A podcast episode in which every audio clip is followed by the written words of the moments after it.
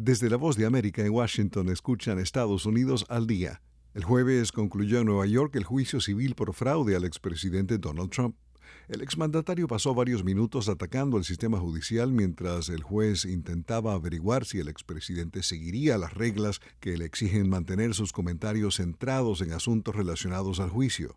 Cuando se le preguntó si cumpliría con las directrices, Trump retó al juez Arthur Engoron, que anteriormente había negado la solicitud de Trump de dar su propia declaración final.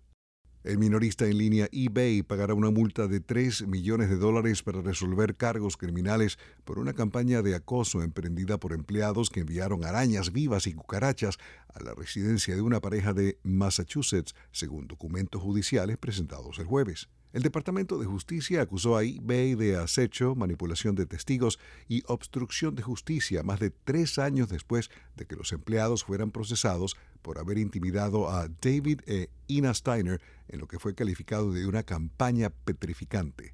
La pareja produjo un boletín en línea llamado E-Commerce Bytes que molestó a los ejecutivos de eBay con su cobertura.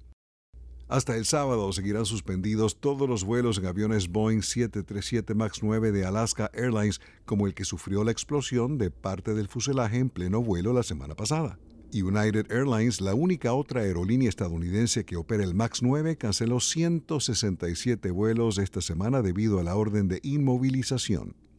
Gustavo Cherkis de La Voz de América conversó con Alex Segura sobre los pormenores del encuentro del penúltimo día de la Feria Tecnológica 2024 en Las Vegas. Les voy a compartir un par de ejemplos. Uno es un espejo inteligente y te cuenta cómo estás a nivel de, salud, te dice, pues mira, vas a necesitar estos medicamentos próximamente o incluso te recomienda pues algunas citas médicas. Hablamos con eh, una portavoz de la Asociación de Consumidores de Tecnología, eh, que es peruana, se llama Grace eh, Benes Scafi. En salud digital normalmente nos, nos enfocamos sobre temas de accesibilidad y cómo puede ayudar la tecnología a hacer las vidas de personas, hacer sus vidas más fáciles.